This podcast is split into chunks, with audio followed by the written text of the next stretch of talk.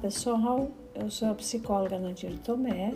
Seja bem-vindo, seja bem-vinda em mais esse episódio, O Vestido Azul.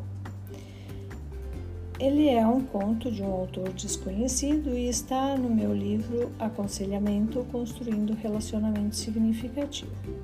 Esse conto ele vai mostrar que um processo de mudança, quando ele é feito com muita doação, com uma escolha de amorosidade, de amor, ele vai além daquilo que se pode imaginar quando você escolhe iniciar o processo de mudança. É, então, conta o conto que em um bairro pobre de uma cidade bem distante morava uma garotinha muito bonita e ela frequentava a escola local. A sua mãe, ela não tinha muito cuidado com a criança e quase sempre ela se apresentava suja na escola. As suas roupas eram muito velhas e maltratadas. E o professor, ele ficou penalizado com a situação da menina. E pensou com ele mesmo: como é que uma menina tão bonita pode vir para a escola tão mal arrumada.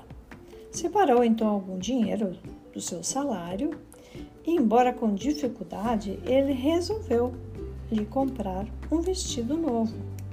E ela ficou muito linda naquele vestido azul.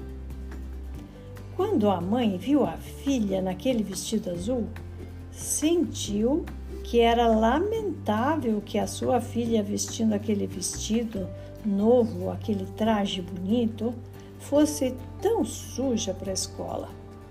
Por isso, ela passou a lhe dar banho todos os dias e a pentear seus cabelos e a cortar as unhas. Quando acabou a semana, o pai olhou para sua esposa e disse: Mulher, você não acha uma vergonha que a nossa filha, sendo tão bonita e bem arrumada, more em um lugar como este, caindo aos pedaços? Que tal você ajeitar a casa? E nas horas vagas, eu vou dar uma pintura nas paredes e consertar a cerca e plantar um belo jardim. Logo mais, a casa se destacava na pequena vila pela beleza, as flores que enchiam o jardim e o cuidado com todos aqueles detalhes. Os vizinhos ficaram envergonhados por morar em barracos e resolveram também arrumar as suas casas, plantar flores, usar pintura e a sua criatividade. Em pouco tempo, o bairro todo estava transformado. E um homem que acompanhava os esforços e as lutas daquela gente pensou que eles bem mereciam o auxílio das autoridades.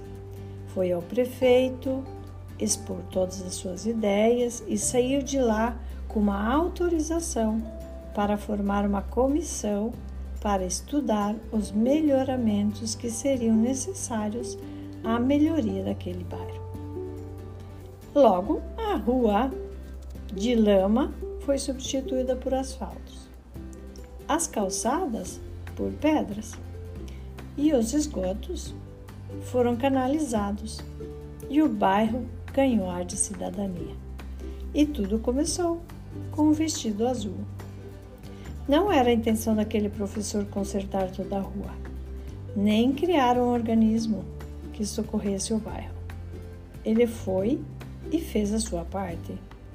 Deu apenas um vestido azul.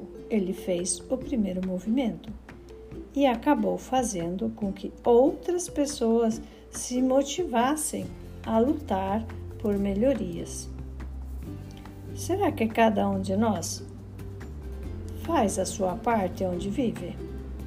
Por acaso somos daquelas pessoas que só apontam os buracos, só apontam e sinalizam o trânsito violento? Ou os políticos que roubam?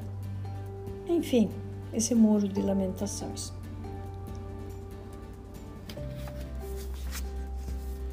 Lembramos que é difícil mudar o estado total das coisas, que é difícil limpar toda a rua, mas é fácil varrer a nossa calçada. É difícil reconstruir um planeta, mas é possível dar um vestido azul.